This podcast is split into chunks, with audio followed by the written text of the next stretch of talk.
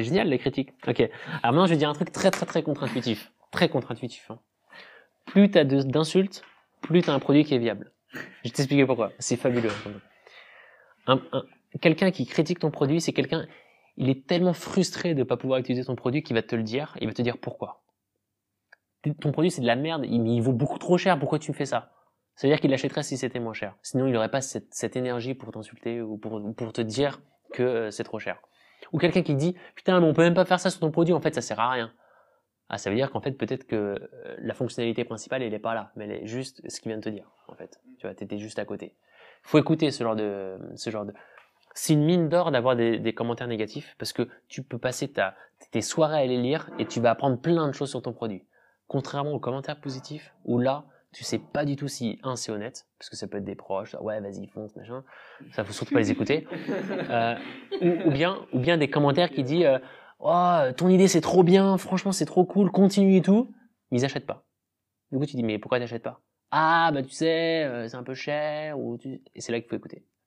Moi au pyjama mon service de petit déjeuner c'était ça. C'était ça. Il n'y a pas une personne qui m'a dit que mon produit était nul. Il n'y en a pas- il n'y en a pas une seule tout le monde m'a dit, putain, c'est l'idée du siècle, mec. Mais bien sûr, tout le monde veut se faire livrer son petit déj tous les matins, évidemment.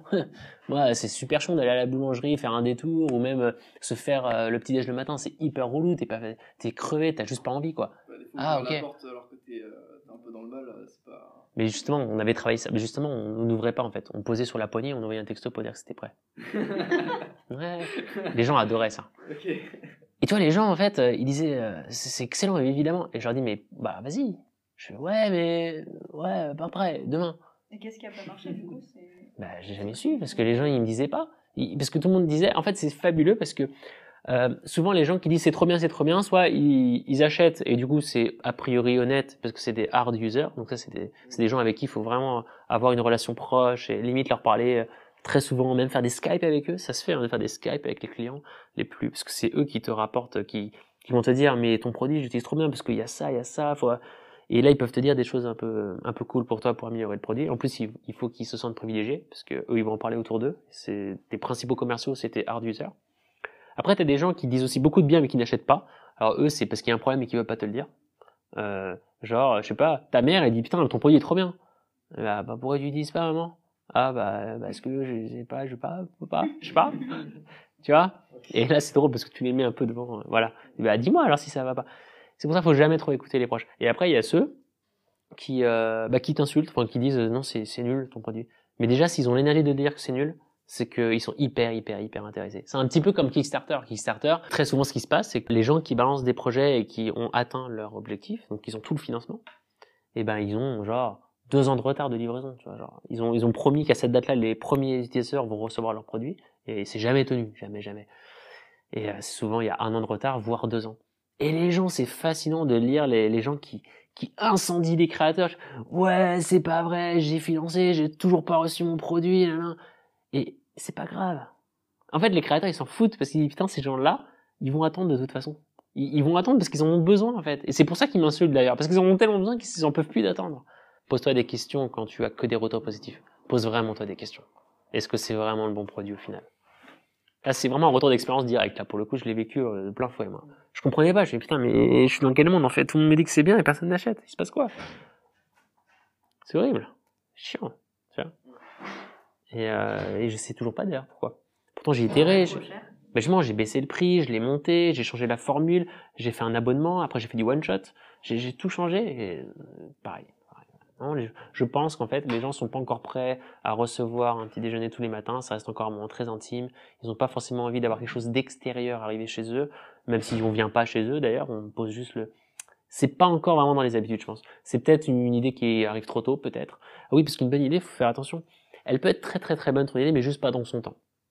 Et, et là, c'est quelque chose d'un peu impalpable de savoir à quel moment ça peut être une bonne idée. Là, faut être un peu visionnaire, faut sentir des choses, et là, c'est pas donné à tout le monde, donc tu sais pas trop. Donc le but, c'est de retester peut-être un an après, deux ans après, tu regardes si ça fonctionne. Il n'y a pas de bonnes et de mauvaises idées. Souvent, je dis que, tu sais, euh, tu as les bonnes et les mauvaises, et l'opportunité entrepreneuriale, c'est l'intersection des deux. C'est euh, en fait des, euh, des, des mauvaises idées, enfin des bonnes idées qui ont l'air d'être mauvaises. Tout ce qui a marché dans le monde en, boîte, c'est euh, en fait c'est des idées qui a priori étaient mauvaises. Facebook. Putain, Mark Zuckerberg, mais il s'est fait incendier quand il a présenté son produit au début. Tu, tu crois vraiment qu'il y a des gens qui vont partager leurs vacances comme ça euh, aux yeux de tout le monde, euh, dans tout le monde entier? Alors c'est pas possible, personne ne va le faire. Et en fait, ce mec-là, il avait juste compris qu'au final, la vie privée, on s'en fout un peu. Et il s'avère qu'il a raison, parce qu'aujourd'hui, on le fait tous les jours. Et pas de problème, quoi. Pourtant, on râle, hein, mais on le fait quand même. Fossé entre ce, gens- ce que j'en dis et ce que les gens encore une fois. Et pareil pour plein d'autres applications. Parce qu'en fait, tu as compris peut-être quelque chose que les autres n'ont pas encore compris. Ça, ça peut venir d'une expertise, ça peut venir d'une intuition, ça peut venir de plein de choses. Moi, je pensais que les gens étaient prêts à recevoir le petit déj tous les matins. Il s'avère que non. J'ai tort. Le marché a toujours raison. Il faut que je m'avoue, euh, faut que je m'avoue vaincu. C'est pas grave. Ce, qui est dur parfois dans l'entrepreneuriat, c'est de laisser tomber un projet. C'est vraiment dur parce que tu dis, putain, je, je vais pas mettre un an de travail à la poubelle. Bah si. Si tu veux éviter d'en perdre encore deux autres, euh, ouais, t'as intérêt à les perdre tout de suite, quoi. Et, c'est pas grave, c'est pas grave, c'est vraiment pas grave. Au contraire, plus tu te rends compte que c'est pas viable vite, plus tu vas exécuter autre chose que tu pourras tester et savoir si l'autre chose est, viable ou pas. Il faut avoir euh, euh, ce comportement drivé par les tests. Il faut tester, tester, tester. Et pas hésiter à mettre à la poubelle du, du travail. Quel moment tu sais justement qu'un produit marche bien et ne marche pas Quand t'arrives plus à gérer ta boîte. La, la courbe de croissance Quand t'arrives plus à gérer ta boîte. T'arrives plus. Il y a trop de clients, tu peux plus. Souvent, c'est un bon indicateur pour savoir si t'as un fit. Souvent, je dis ouais, il faut 40%, mais c'est pas vraiment ça l'indicateur. L'indicateur, c'est quand t'arrives plus à gérer ton truc. Tout devient ingérable. T'as trop de croissance. Là, t'as un fit. Ça arrive à peu de gens, mais ça arrive. Mais pour que ça arrive vite, faut que tu testes beaucoup de choses. Il n'y a pas de boîte qui commence justement lentement et qui moment justement Si. explose, justement Si, Airbnb, Twitter, plein. Mais pourquoi? Parce qu'ils ont itéré. Sans cesse. Genre, pendant pas des une courbe années. Forcément, euh, pas une courbe forcément justement explosive, mais une courbe un peu euh, juste croissante quoi. Ah non, bah généralement c'est genre comme ça, comme ça, comme ça. Ils ont trouvé le truc qu'il fallait. Pff. Airbnb avant ils faisaient des photos des appartements pour les vendre.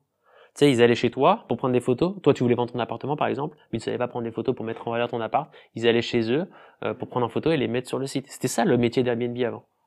Puis ça s'est transformé en. YouTube avant c'était un site de rencontre par vidéo. Et en fait, ils se sont rendus compte que les gens passaient leur temps à uploader des vidéos, mais qui n'étaient pas forcément de sexe ou quoi, ou de rencontre. C'était juste parce qu'ils kiffaient uploader des vidéos sur Internet. Du coup, ils se dit, mais attends, il y a peut-être un truc à faire. On va juste faire une plateforme de partage de vidéos, en fait. Tant que t'as rien mis sur le marché, tu peux rien savoir.